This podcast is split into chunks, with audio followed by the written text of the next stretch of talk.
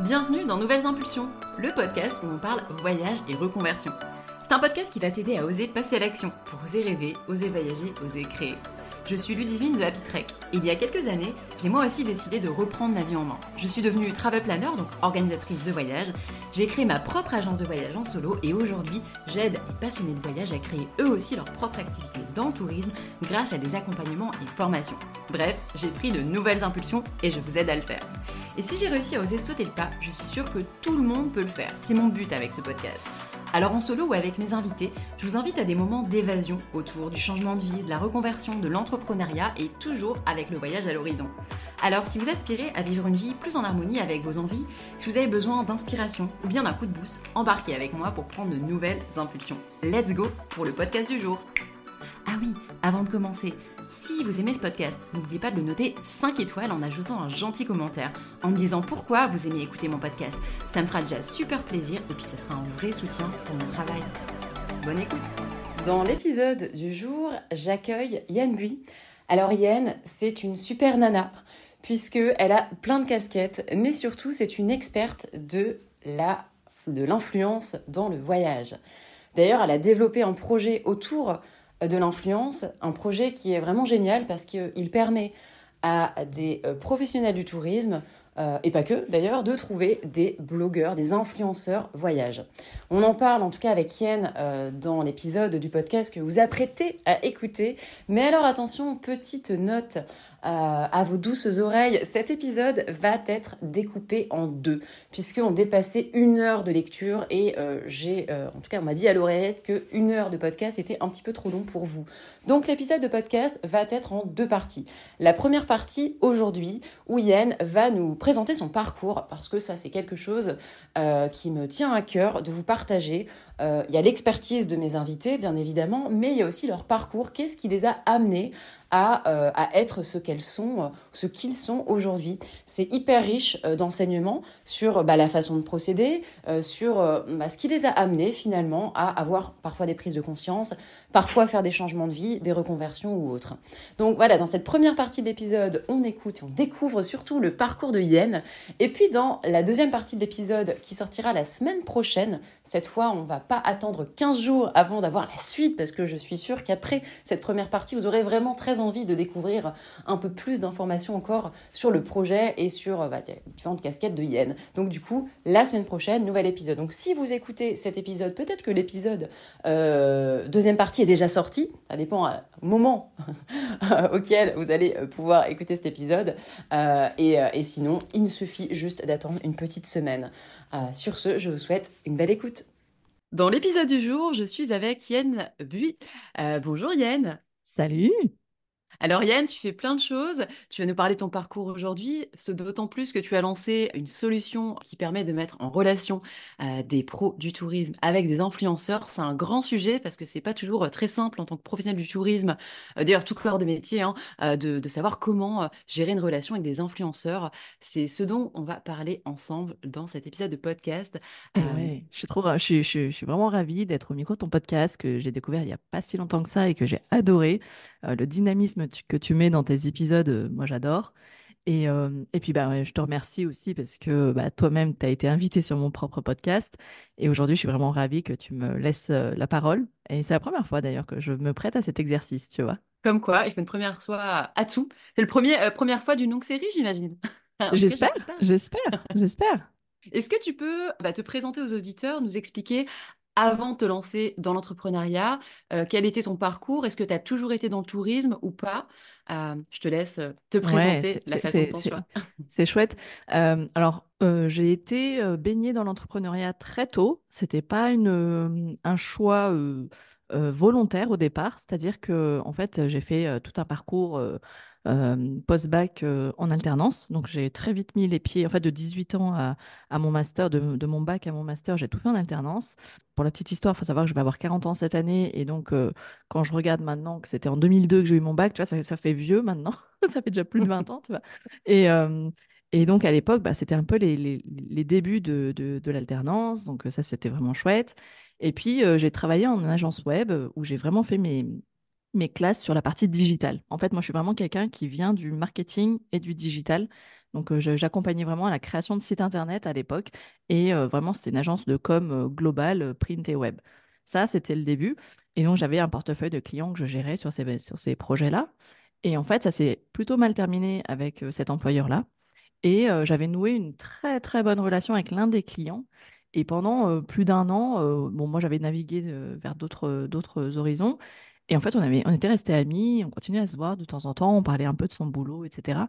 Et lui, à l'époque, euh, développait un gros réseau de franchises informatiques. C'était vraiment le début. Et en fait, euh, c'est lui qui m'a dit, mais mets-toi à ton compte, euh, tu vas reprendre notre, notre, notre projet, quoi, et, et c'est toi qui vas développer la com. Alors là, tu es là, tu dis OK, mais je dis mais. Et il me dit par contre, tu te mets à ton compte parce que nous, on va pas t'embaucher, pas encore. Et voilà comment, en fait, en 2009, euh, j'ai créé mon tout premier statut d'auto-entrepreneur et c'était l'année de la création, tu vois, du statut d'auto-entrepreneur. C'était en 2009. Donc, je fais vraiment partie des tout premiers auto-entrepreneurs et, euh, et l'aventure, elle a duré en tout et pour tout. Alors, entre-temps, je suis devenue euh, société. Au bout de trois ou quatre ans, j'ai créé la SARL.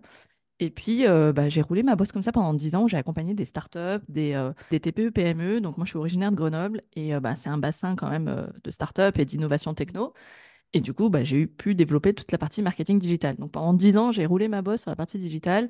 Je suis devenue formatrice auprès des universités euh, parce que j'avais envie de donner ce que moi, j'avais adoré euh, durant mon parcours, en fait. Et euh, donc, ça me nourrissait aussi de, ces échanges. Et puis un jour, petit burn-out bien sympathique suite à, l'arrivée de mon premier enfant où j'ai eu du mal pendant deux ans en fait à, à jongler ma vie entre ma vie d'entrepreneur et ma vie de maman. Et euh, ça a été vraiment dur et euh, bah, j'ai fait le choix en fait d'arrêter mon entreprise à ce moment-là. Ok. Et euh, je me C'était suis à, dit, quelle- à quelle époque du coup? on était en 2018. Ok. On était en 2018. euh, c'est l'année du plus gros chiffre d'affaires que j'ai fait dans ma boîte, tu vois. Ah, Et et donc du coup, croissance, euh, croissance, euh, explosion. ouais. Voilà. Je Pas comprends. su gérer, euh, pas su gérer du tout. J'ai explosé en vol. Et, et du coup, je me suis dit, bon, euh, ta priorité, c'est toi, ta famille. Euh, maintenant, tu vas retrouver un job salarié quelque temps pour, euh, voilà, entre guillemets, arrêter de te prendre la tête de dingue. Et donc, je me suis dit, OK, qu'est-ce que je fais? Et, et Et en cette fait, petite question, euh, petite pause, cette question, elle est, la question que je vais te poser sur justement cette décision que tu as prise, qui n'est mm, pas facile à prendre. Justement, tu as expliqué que tu avais une boîte qui était en croissance, qui mm, avait un très bon chiffre d'affaires, tu étais libre. Euh, tu étais seule à l'époque dans ta boîte? J'ai toujours été seule. Je suis aujourd'hui seule dans ma deuxième entreprise. Ok. Euh, tout le monde me disait, tous mes clients me disaient, il va falloir que tu délègues, il va falloir que tu embauches. Et Et pour... moi, c'était pas quelque chose que je voulais faire parce que je voulais garder, alors peut-être bêtement, cette idée d'indépendance. Cette idée de Hmm. rouler ma bosse comme j'ai envie, de travailler. Il faut savoir que, bah, comme je viens de le dire, j'ai eu mon premier enfant. euh, j'avais envie d'arrêter de bosser quand j'avais envie d'arrêter de bosser. Il y a des jours, j'ai pas envie de bosser, bah, je bosse pas, tu vois. Enfin, c'est- c'était comme ça que je le concevais. La réalité, c'est qu'en fait, je bossais soirée et week-end. Donc, euh, tu vois, Ouais. C'est sûr. entre, Hmm. entre l'image que tu es de la femme entrepreneur qui, euh, qui fait ce qu'elle veut, elle choisit ses clients. Alors oui, je me suis payé le luxe pendant des années de choisir les projets avec qui j'avais envie de bosser, pour lesquels j'avais envie de bosser. Chose qu'au démarrage, en vrai, tu fais pas. Tu prends un peu tout ce qui va te nourrir. Et, euh, et quand tu as roulé, commencé à rouler ta bosse et que tu as développé un réseau, parce que moi je suis quelqu'un qui, qui fait beaucoup de réseaux, pas forcément que physique, mais beaucoup en ligne. Et euh, pour la petite histoire, en fait, euh, j'ai développé toute ma croissance uniquement grâce à des contacts LinkedIn, faut Ok. savoir. Et mon réseau physique, enfin proche, mais euh, je Hmm. travaillais uniquement avec des clients en distance, avec que de temps en temps quelques réunions en physique, mais c'était très rare. Donc, j'ai vraiment cette particularité d'avoir tout fait tout le temps en full remote, quasiment. Et oui, ça n'a pas été une décision facile, surtout que j'étais très proche de mes clients. Mes clients, pour la plupart, sont devenus des amis euh, que j'ai toujours aujourd'hui. Et euh, ils m'ont tous soutenu en me disant, mais de toute façon, on te voyait partir euh, droit dans le mur et qu'on était inarrêtable, en fait. Et qu'est-ce Et, qui t'a arrêté alors? l'épuisement physique Hmm. et, euh, et puis, en fait, l'impression de passer à côté de, de quelque chose d'important, à savoir euh, mon enfant, quoi. Hmm. Parce qu'il allait avoir deux ans et je ratais tout. Et mon couple était clairement en train d'exploser aussi. Euh, voilà, j'ai fait le choix de me dire, euh, en fait, euh, tes clients, demain, t'en auras, s'il faut revenir, voilà.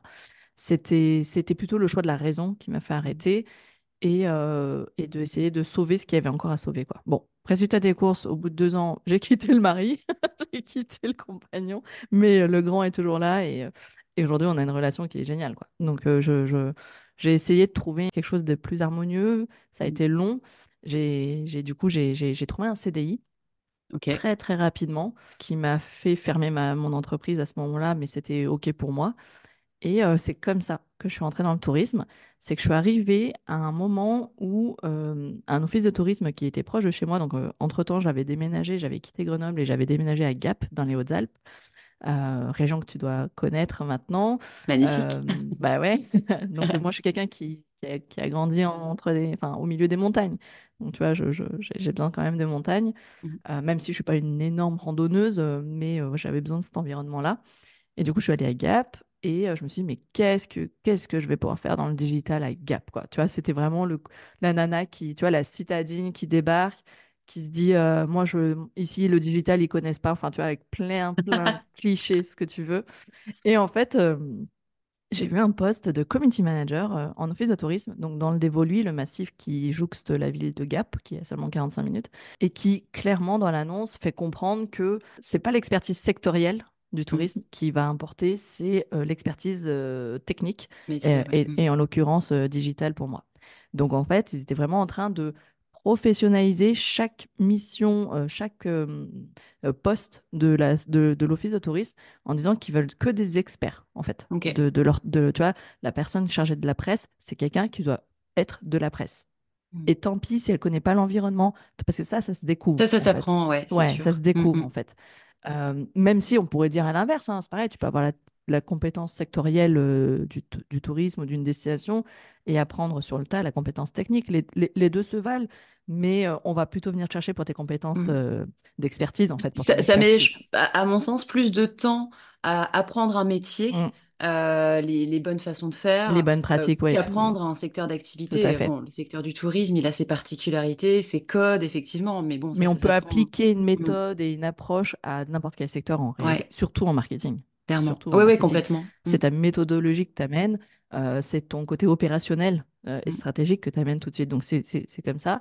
Et donc, pendant quatre ans, j'ai eu euh, le job en or, quoi. Et du coup, euh, t'as, t'as vécu le Covid entre-temps? Ah oui, Ah oui, exactement. Ouais, ouais, parce que quand là, même. euh, effectivement, je suis arrivée en 2018 et puis je suis, re- Ouais, je suis partie en 2022. Donc, euh, clairement, au milieu, tu as le moment Covid, le meilleur moment pour un community manager de destination, tu vois, où euh, tu, tu peux plus faire de photos, tu peux plus rien faire et tu essaies d'animer ta communauté tant tant bien que mal. Mais finalement, tu les fais vivre par les photos, Oui. Ah bah oui, euh, en fait. C'est, ce en fait, cette période Covid euh, a renforcé euh, l'engagement de ma communauté, enfin de la communauté de la destination à ce moment-là. Et euh, ils avaient envie de ça et en fait, je leur ai apporté du rêve euh, depuis leur canapé, quoi. Et ça, Mm. ça, ça, ça, c'était vraiment un moment fort. Et voilà comment je suis arrivée dans le tourisme, en fait. Ok. Et, et justement, est-ce que tu peux nous parler un petit peu de tes missions en tant que community manager Mm. pour un office de tourisme? Euh, est-ce que selon toi aussi, peut-être préciser après, est-ce que c'est différent qu'un poste de CM au sein euh, Très d'une bonne agence de voyage Ouais. euh, ou en tant qu'indépendant, par exemple, travel planner? Ouais.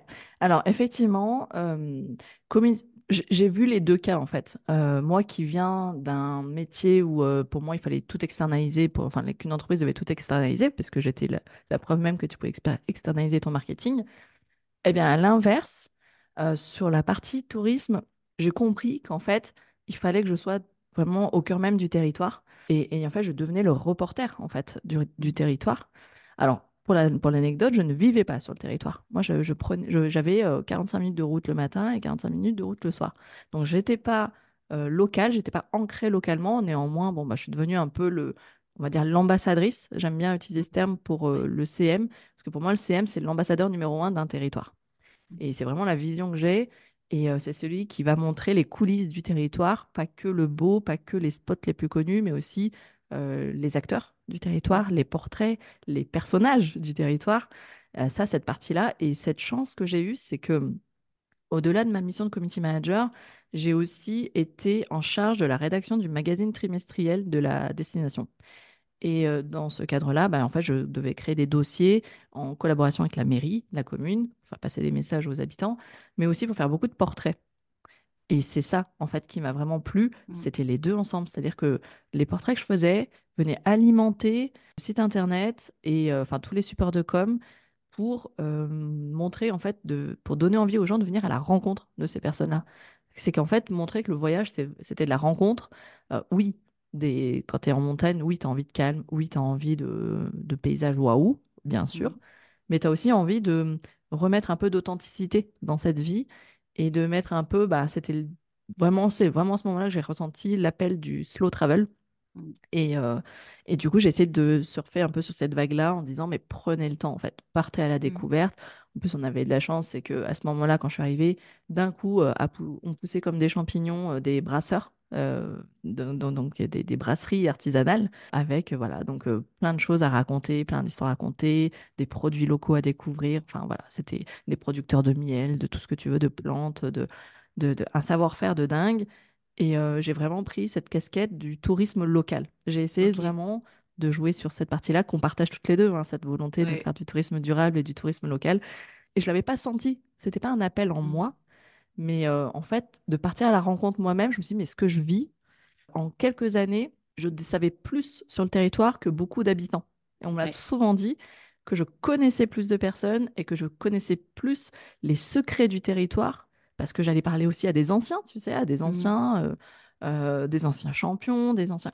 Et, et- et tu vois, récemment, euh, là, on est le 8 février, il y a quelques semaines, euh, on a beaucoup entendu parler de Cyprien Sarrazin, le skieur français en équipe de France qui vient de faire un coup incroyable, euh, 27 ans après Luc Alphand et qui vient de rentrer vraiment dans les, dans les, dans le paysage français du ski. Ouais. Et ben en fait, Cyprien, il est issu du dévolu. Il a appris à skier dans le dévolu et c'est quelqu'un que j'ai interviewé plein de fois et qui est hyper humble. Et en fait, aujourd'hui, je me dis, mais j'ai rencontré, en fait, j'ai le numéro de portable, tu vois, même de Cyprien, euh, skieur français euh, mondialement connu maintenant, quoi. Et Mhm. ça, tu vois, t'es pas à l'abri de demain rencontrer des légendes, quoi. Ouais. Et euh, ça, Du génial. coup, est-ce que tu penses, euh, est-ce que ça, c'était euh, finalement une volonté de ta part, enfin personnellement, ou est-ce qu'en fait, ça vient de, de tes missions en tant que community manager? Alors, c'est effectivement, c'est que la mission de community manager, il y a énormément de création de contenu. Ouais. Création de contenu photo et vidéo. Donc, euh, pour la petite anecdote, je suis télépilote de drone. Ça, c'est quelque chose que Mm. j'ai eu la chance de, de- de développer comme compétence. Donc, création de contenu photo et vidéo, ça, c'est, on va dire, c'est le, le, le, le b.a.-ba du community manager en tourisme. C'est de, de- de créer du visuel, créer du contenu. Mais avec, euh, dès le départ, j'ai toujours voulu qu'il y ait un blog Mhm. et euh, un blog touristique qui n'était pas au départ, qui n'existait pas au départ. J'ai vraiment mis en place un blog parce que je suis quelqu'un qui adore la rédaction, euh, j'adore créer du contenu et que forcément le contenu favorise aussi le référencement naturel. Mm. Donc en fait, aujourd'hui, euh, les personnes qui préparent un séjour, et je parle bien de préparer euh, un séjour, déjà, il faut qu'ils aient envie, enfin, déjà, il faut qu'ils découvrent ta destination en fait. Ils ne savent pas qu'ils vont venir chez toi, Mm. euh, enfin, dans le- ton territoire, ils ne le connaissent pas. Comment tu dis à un Parisien que le massif du Mm. Dévolu, c'est génial, il ne sait pas. Par contre, il y a des expériences qui recherchent, il y a euh, du calme qui recherche, enfin voilà, il y a des besoins. Et j'ai vraiment travaillé sur cette notion de d'identification des besoins euh, au travers des personas, hein, comme on dit en marketing, et euh, d'identifier différents personas et de créer des contenus pour ces personas. J'ai vraiment eu à cœur, donc tu as un peu le côté aventurier, Mhm. celui qui veut venir en voyage solo, je- typiquement toi, euh, un peu côté aventurier, tu as les familles, on est une- c'est une destination familiale, donc il fallait vraiment créer du contenu un peu pour tout le monde et pour montrer Mm. que la, elle est- la destination était un peu polymorphe, qu'elle s'adaptait un peu à différents profils, Euh, je pense aussi aux seniors, Euh, voilà, Mm. grosso modo, couple, famille, sportif, spor- sportif aventurier, voilà, c'était un peu les profils et mon job de community manager, c'était ça, créer du contenu pour répondre à ces différents profils qui avaient des besoins que j'avais préalablement identifiés. Ok, mais du coup, tu nous as parlé de blog, donc euh, tu... c'était sur le blog ou les réseaux sociaux? Les deux, Ok, les deux, parce que ouais, là du coup, c'est vrai que ça fait, euh, c'est pas le job euh, typique d'un community manager euh, que de gérer le blog, que de gérer le Alors référencement, aujourd'hui, plus si. Aujourd'hui, on est vraiment sur des métiers qui ont tourné de community Hmm, manager à community et content manager. Aujourd'hui, si tu regardes les offres de poste, elles ont vraiment évolué sur la notion de contenu. Et, euh, et le contenu au travers de vidéos, d'interviews, de, de, de- Évidemment, tu auras toujours du de la photo et de la vidéo, ça c'est ça c'est indéniable. Quand tu regardes les grosses destinations, euh, c'est ce qu'elles font. Mais néanmoins, elles, euh, elles sont en fait multicanales. C'est-à-dire que j'avais interviewé sur mon podcast euh, Pierrick, euh, un ancien justement CM du Dévoluy, qui est devenu le CM de la Clusa, enfin le responsable Mhm, communication de la Clusa, de la station, dans- en Haute-Savoie.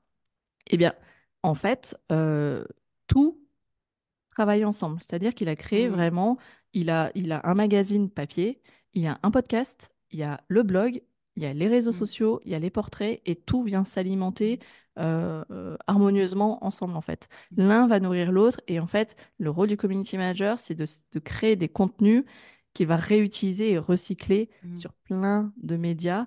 Et le community manager, c'est pas que les réseaux sociaux. S'il y avait un message que je devais faire passer sur ce métier-là, mm, c'est que community manager, ça veut dire animer des réseaux, des communautés. Et la communauté, elle n'existe pas forcément que sur les réseaux. Elle existe aussi sur des réseaux physiques. Je pense au salon, par exemple. Euh, elle, elle- voilà, les- les- la communauté, euh, c'est aussi une communauté d'ambassadeurs, c'est-à-dire euh, en local, créer ton réseau d'ambassadeurs, euh, créer- euh, fédérer aussi tous les acteurs locaux dans la promotion d'une destination. Pour moi, c'est ça le rôle du community manager, c'est d'amener plus de monde à devenir eux-mêmes des ambassadeurs d'un territoire. Je suis complètement d'accord avec toi sur la nécessité, euh, bah, du coup, qu'a l'entrepreneur ou l'entreprise d'avoir une stratégie de communication Mm, plutôt multicanale globale. mm, Euh, par contre, euh, aujourd'hui, il y a beaucoup de community managers qui sont sur le marché, mais qui ne sont pas formés, donc qui n'ont pas les compétences mm, euh, pour pouvoir euh, gérer tous ces aspects dont tu parles et qui sont clairement nécessaires. Parce qu'aujourd'hui, ça n'a rien à voir de gérer de la création, déjà, entre la création de contenu et euh, la création de visuels euh, avec euh, la rédaction d'un texte, la programmation euh, et puis la gestion d'une communauté. Déjà sur ça, je vois qu'il y a euh, des community managers qui sont pas forcément euh, formés à la création de contenu aussi bien que cette partie pure réseaux sociaux. mm. Si ensuite tu rajoutes une casquette euh, en fait rédaction web et référencement, qui sont encore, je trouve aussi, il y a certains rédacteurs qui n'ont pas forcément la casquette Community en, manager. Mm, en- référencement même sur mm. ça, sur le SEO, oui. tu vois. Tout comme il y a des développeurs de sites qui maîtrisent absolument pas le SEO. Donc, je suis d'accord avec toi, mais par contre, je voudrais quand même spécifier aux auditeurs que, euh, qui sont peut-être euh, euh, en, en passe de, de créer une entreprise ou qui ont une entreprise qui souhaite peut-être, dont ils souhaitent dé- déléguer la com, qu'attention, un community manager aujourd'hui n'est pas forcément capable euh, de faire toutes ces tâches que tu cites, même si elles sont nécessaires et que c'est important d'aller mm. euh, justement creuser les Ouais. Alors, je vais différentes te rajouter quelque chose alors. Je vais te rajouter effectivement quelque chose que je n'ai pas encore mentionné. C'est euh, dans le monde du tourisme, particulièrement, c'est l'instantanéité qui est très importante dans le rôle du community manager. Mhm. C'est l'aspect temps réel et ça va même amener sur comment je peux faire pour avoir, pour développer un don d'ubiquité. On en est là. hein. C'est-à-dire que comment je peux faire pour, euh, bah, en fait, euh, typiquement, je suis sur un salon où je suis, je, je suis pas sur place, ou je suis pas au bon endroit à ce moment-là, mais il vient de se passer quelque chose. Comment je fais? Et c'est pour ça où justement, le community manager, dans son rôle d'ambassadeur et de fédérateur, il va s'appuyer sur des correspondants locaux euh, pour euh, justement en fait faire de la création de contenu de la curation de contenu. Mhm. Peut-être que, euh, et je peux aussi te rajouter effectivement que pour un community manager dans le monde du tourisme, se doit d'avoir des relais, des correspondants sur place, euh, parce que, je sais pas, tu es en train de faire un shooting à l'autre bout du territoire, il vient de se passer quelque chose d'important euh, que tu as raté, mais en fait, il existe des gens qui étaient là et qui ont fait des photos euh, et, et qui peuvent te les partager. Je te Mhm. prends un exemple aussi. Typiquement, ce qui a été mon cas, c'est que je te le disais en, en intro, je ne suis pas quelqu'un d'ultra sportif. C'est-à-dire que je n'ai pas la compétence, je peux pas aller te faire un sommet de 3000 mètres comme ça euh, un matin en mettant mes chaussures et euh, mes baskets et puis euh, hop, euh, j'y vais. Mhm. Il y en a plein qui savent le faire, mais pas moi. Moi, à la limite, je peux te faire des photos sympas, mais si tu peux m'amener euh, en, voiture ou tu vas m'avancer, ça m'arrange quand même. Par contre, en fait, j'en connaissais plein qui savaient faire ça. Et j'en connaissais plein. Et à tel point, je leur disais, bah, toi, euh, je prends un exemple, c'est une station de ski à la, à la base, euh, bah, les pisteurs qui sont les premiers. Bon, j'ai de la chance, mon mari est dameur dans cette destination, enfin, était dameur. Et du coup, bah, lui, de nuit, il était sur place. Et il faisait quelque chose que personne ne pouvait voir. Et du coup, il Mhm. m'envoyait les photos du lever de soleil, du coucher de soleil. Il m'envoyait des trucs où je ne pouvais pas être sur place, Euh, hormis d'avoir euh, vraiment programmé, euh, tu vois, une session de shooting, etc. Donc en fait, je me suis appuyée aussi sur ça. Qui est au meilleur endroit, au meilleur moment pour m'envoyer des contenus. Et, du coup, le, le faire avec comment ça serait pour toi la, euh, on, va recadrer peut-être sur, tu vois, sur, par exemple, tu as une agence de voyage, tu as ton activité de travel planner, bon, tu es tout seul à gérer les choses. Mm. Euh, comment tu fais? Ça serait quoi les actions que tu peux mettre en Tu place pour développes ton justement réseau. trouver ces ambassadeurs Tu et ton négocier avec eux euh, ou voir avec eux comment on va t'envoyer une photo? Parce que, Mm. bon, alors quand c'est ton mari, c'est plutôt, euh, plutôt chouette, c'est assez, assez simple. Euh, mais comment tu as fait, toi, pour euh, le faire avec d'autres personnes? J'ai développé quoi? mon réseau. Ouais. J'ai clairement développé mon réseau. Et c'est comme ça que, euh, en fait, je me suis fait connaître. Et c'est comme ça aussi qu'aujourd'hui, j'accompagne les hébergeurs touristiques, par exemple, Mhm. ceux qui ont investi mais qui ne vivent pas sur place, parce qu'il y en a beaucoup, par exemple. Je leur donne des pistes pour, euh, bah, typiquement, il y a une chute de neige, mais t'es pas là. T'es à Montpellier Ouais. pendant que dans, en montagne, euh, là où tu loues ton appart, en fait, il y a eu une super chute de neige, mais t'es pas là. Alors, il existe des astuces. L'astuce numéro un quand, pour un territoire, c'est de beaucoup s'appuyer sur les webcams, déjà, Mhm. Qui sont les yeux de la destination pour n'importe qui. Et que l'avantage des webcams, c'est que souvent, c'est de la, de la photo de très haute qualité. Et que en plus, l'avantage, c'est que tu peux euh, remonter dans le temps. Tu peux dire, ah, mais j'ai raté le lever de soleil, j'avais vu que c'était dingue. Hop, tu peux remonter dans le temps et tu chopes la photo. Ça, tout le monde ne le sait pas et tout le monde n'y pense pas. Mhm. Euh, après la chute de neige, bah, typiquement, euh, bah, en fait, c'est que quand tu, tu débarques sur un territoire, bah, tu vas à la rencontre, encore une fois, des personnes, tu noues des liens, et puis bah, en fait, tu deals un peu des partenariats en disant, bah voilà, moi, en fait, je serai pas là tout le temps, mais euh, quand il y a une chute de neige, j'aimerais bien voir une vidéo. Quand euh, il y a un événement, mais je suis pas sur place, etc. Euh, typiquement, là, il va y avoir l'arrivée du Tour de France cet été si t'es pas sur place, bah, tu, en fait, tu demandes à, à un commerçant, à euh, des loueurs de matériel, etc. si quelqu'un ne pourrait pas, voilà, t'as raté le feu d'artifice, etc. Typiquement, c'est ce que je faisais en tant que community manager. Je ne pouvais pas ouais. être partout. Il va y avoir un spectacle, bah, je demande à quelqu'un de le faire à ma place, etc. Et, euh, et ça, t'as pas besoin d'aller négocier des deals. En fait, c'est t'as tellement développé un réseau de confiance qu'en fait, les gens le font volontiers. Et pourquoi aussi? C'est parce qu'en fait, il y a un peu de l'ego. C'est que, alors, notamment quand tu es community manager de destination, c'est qu'en fait, ils se disent, je vais passer sur le compte de la destination. Dans mon cas, c'était ça. Et donc, chouette, en fait, c'est moi que tu vas mettre en avant. Et du coup, euh, bah en fait, même un restaurateur, etc., quand bien même je faisais pas la promotion de son restaurant, je mentionnais quand même l'auteur de la photo, je le créditais. Et en fait, naturellement, quand tu partages en story des images et que tu crédites, parce que ça c'est une obligation, tu crédites l'auteur, bah, en fait, naturellement, beaucoup de gens vont voir ce compte et s'abonnent. Je, je- j'ai souvent eu le cas où on me disait qu'en fait, à chaque fois, qu'en tant que community manager de la destination, je relayais des stories, que bah, ces personnes-là gagnaient beaucoup d'abonnés derrière. Alors beaucoup, on va relativiser selon les comptes et selon la qualité du compte. Euh, voilà, certains euh, se sont vus, euh, ont vu leur compte gagner en abonnés. Tout simplement grâce au relais. Mhm. Et ça m'amène aussi la question inverse, c'est que quand euh, tu veux gagner en visibilité parce que tu démarres, tu viens de tes travel planners, en fait, la meilleure stratégie pour gagner en visibilité, c'est de devenir le CM numéro 2 de la destination. Facilite le job du community manager en chef et devient quelqu'un qui est aussi euh, reporter, qui a sa propre vision d'un territoire, mais différente, euh, avec un regard vraiment voilà, différent, mais centré sur quelque chose. Je prends ton exemple, hein, toi avec Happy Trek, quand tu vas sur des territoires, si tu veux aussi gagner en visibilité, ben, tu mets en avant le territoire.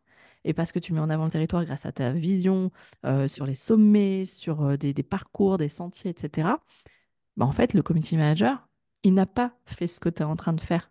Et du coup, euh, et tu lui amènes du contenu euh, pré-mâché, quoi. Et donc, la meilleure chose à faire à ce moment-là, c'est de tailler la destination, de mettre en avant la destination. Et t'es pas en train de vendre euh, ce que tu fais toi. T'es pas en train de vendre ton Mhm. activité de, de formation de travel planner, etc. Non, tu es juste en train de valoriser la destination. Et du coup, bah, en fait, la meilleure astuce, c'est de en fait, se rendre utile à la personne qui, que- que- qu'on qu'on veut qu'on cible, en fait. Si tu veux que le territoire devienne ton allié demain, si demain tu veux organiser un voyage, tu es une agence de voyage, tu veux que le territoire te mette en avant, mais Mhm. ne vends pas ton produit, ne vends pas ton produit. Lui, il s'en fiche, en fait. Il peut pas mettre en avant euh, un- une agence de voyage. Par contre, si tu vends la destination, parce que c'est aussi ton job en tant que travel planner ou de d'agence de voyage de vendre une destination, bah, fais en sorte de promouvoir cette destination et du coup bah, de la valoriser au travers de tes contenus et donc d'espérer être partagé, etc. C'est ce que mes hébergeurs qui l'avaient compris, par exemple, quand j'étais sur la destination, même les restaurateurs, ils avaient compris qu'en fait, ils étaient partagés quand ils mettaient en avant la destination et non pas leurs produits ou leurs services. Tout simplement. C'est euh, toujours une question finalement de euh, d'échange. Mettre à la place. Ouais, se faire dans, dans toutes les relations, c'est euh, ultra, C'est ultra être important. utile à l'autre et se dire, mais lui, son job, c'est quoi? C'est pas de mettre Mm. en avant un resto, c'est pas, en- c'est pas de Mm. mettre en avant un, un hébergement, une offre touristique. Son job, celui de la destination, du CM, c'est vraiment de euh, faire connaître et attirer des voyageurs. C'est hyper as- important de connaître, euh, de comprendre Mm. euh, bah, la personne que tu as en face de toi, que ce soit un client, que ce soit un partenaire, que ce soit bon, n'importe quelle personne, finalement, pour savoir quelles sont ses problématiques et comment moi je vais pouvoir l'aider à les résoudre. C'est se décentrer de soi. Ouais, C'est-à-dire qu'en fait, arrêter d'être nombriliste et Mm. de dire moi j'ai besoin, moi je, moi je, j'ai besoin de ça. Ouais. C'est de vra- vraiment avoir une approche centrée euh, personne que j'ai en face. C'est-à-dire que si c'est un utilisateur, de quoi lui il a besoin? Si tu es en train d'organiser un voyage, de quoi ont besoin que viennent chercher tes voyageurs? Il y a quoi derrière cette quête de voyage? Est-ce que j'ai besoin de me recentrer sur moi? Est-ce que j'ai besoin de faire une retraite? Est-ce que j'ai besoin de vivre une expérience euh, sportive, euh, un exploit sportif? Est-ce que, enfin, c'est quoi le Ouais. besoin qu'il y a derrière? Et pourquoi? Et surtout le pourquoi. Ouais. Pourquoi j'en ai besoin? Et parfois, tu peux même aller, bah, typiquement, bah, peut-être que la personne, en fait, elle vient de faire un burn-out. Et si tu parlais un peu Mm. du burn-out, qui touche quand même aujourd'hui euh, énormément de monde, Ouais. en fait, tu vas raisonner chez ces personnes-là. Et donc, en fait, tu vas créer du contenu qui résonne et qui, du coup, engage. C'est ça, le vrai métier aussi de fédérer une communauté, bah, c'est de l'engager. Et pour l'engager, c'est pas en disant euh, moi, je suis le meilleur, mon territoire, c'est le meilleur, mon offre, c'est la meilleure. C'est j'ai créé quelque chose qui est pour toi. Et c'est ça, le vrai job, c'est de créer du contenu pour quelqu'un et se rendre utile à cette personne-là. Donc quand tu crées un voyage, c'est pas pour toi, c'est pour une personne. Donc de quoi elle a besoin, qu'est-ce qu'elle a besoin d'entendre, qu'est-ce qu'elle a besoin de voir? Et j'irai même plus loin, c'est qu'aujourd'hui, euh, je, je parle beaucoup de communication émotionnelle. Et que ça, cette communication émotionnelle, pour que ça résonne, ça passe par les émotions. Il faut Mm. que ça fasse vibrer quelque chose. Une douleur, une peur, un rêve, un besoin, euh, ce que tu veux. Et le langage sensoriel est hyper important. Et encore plus euh, au travers bah, d'une voix, au travers de photos, au travers de musique, au travers de beaucoup de choses. Grâce aux réseaux sociaux, on arrive à, à faire une émotion. Aujourd'hui, euh, sur un post Instagram, même un post, ce qui autrefois n'était pas le cas, tu peux rajouter de la musique. Quand tu fais Mm. un réel, tu peux rajouter ta voix en, en voix off. Et donc, tu vas, tu vois, tu vas créer une émotion, quoi. Quand tu vas parler de tes petits secrets, tu viens de découvrir, tu arrives sur un spot, sur un sommet, tu viens de faire un lever de soleil, mais raconte ce qui se passe et donne envie aux personnes de vivre exactement la même chose. Nous voilà arrivés déjà à la fin de la première partie de cet épisode avec Yen Bui. Pour écouter la suite, je vous invite à continuer la lecture du podcast Nouvelles Impulsions puisque le prochain épisode sera la suite, donc la partie 2 de cette première partie avec Yen. Donc rendez-vous la semaine prochaine si vous avez découvert cet épisode à sa sortie et peut-être que si vous avez découvert l'épisode après sa sortie, eh bien vous avez la chance d'avoir déjà la deuxième partie. Alors, filez l'écouter. Et puis, n'oubliez pas d'ajouter une note, euh, une note 5 étoiles euh, et un commentaire sur Apple Podcast. Ça vraiment m'aidera beaucoup à, faire connaître le podcast. Et puis, euh, c'est vraiment un vrai soutien pour moi et du coup pour mes invités. À bientôt!